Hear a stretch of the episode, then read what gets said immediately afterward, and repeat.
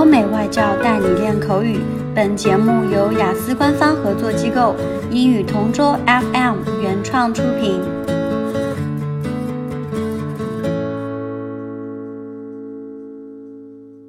This is English Partner Topic Answers Recording. For further information, please visit our website englishpartner.taobao.com. Describe an indoor or outdoor place where it was easy for you to study. As a student, I often would choose an environment where I can study efficiently. It's hard since the library in my university is frequently packed with students on a daily basis. But then I discovered one amazing place that is suitable for studying. I choose to go to a fancy cafe just near my home. It only takes about 10 minutes to get there. I definitely spend most of my time in there, as I'm a die-hard coffee lover. Not only that, it's an extremely tranquil place considering that most of the customers who go there behave well and don't cause a lot of nuisance. I suppose we all have the same personality, so whenever I go there, I'm as cool as a cucumber and feel extremely satisfied every time I leave the place. Every week, I have a pile of topics to discuss, and I need to focus fervently and do a lot of research. I don't want to fail in every subject, so the key to passing is to study hard.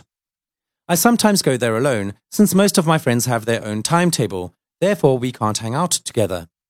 I love the ambience of this coffee shop.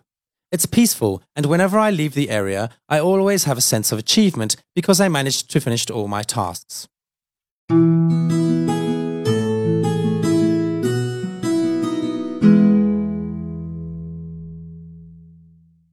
Describe an indoor or outdoor place where it was easy for you to study. I'm attending a university that is surrounded by a spectacular view of two massive parks.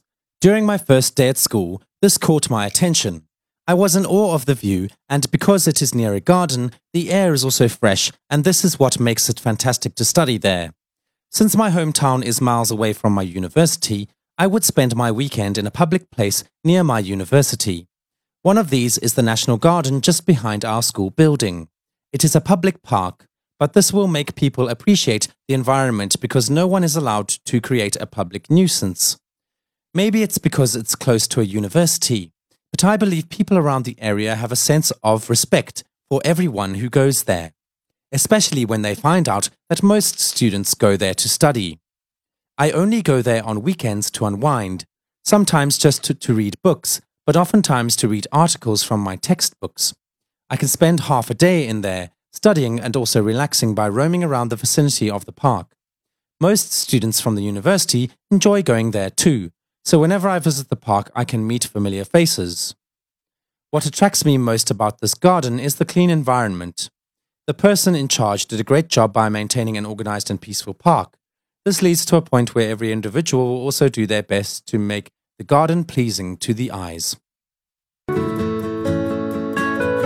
OK，今天的口语话题就到这里啦。如果你有什么想听的话题，可以在音频下面给我们留言。如果你想要获取更多关于雅思学习的内容，可以关注我们的微信公众号“英语同桌”。我们下期再见。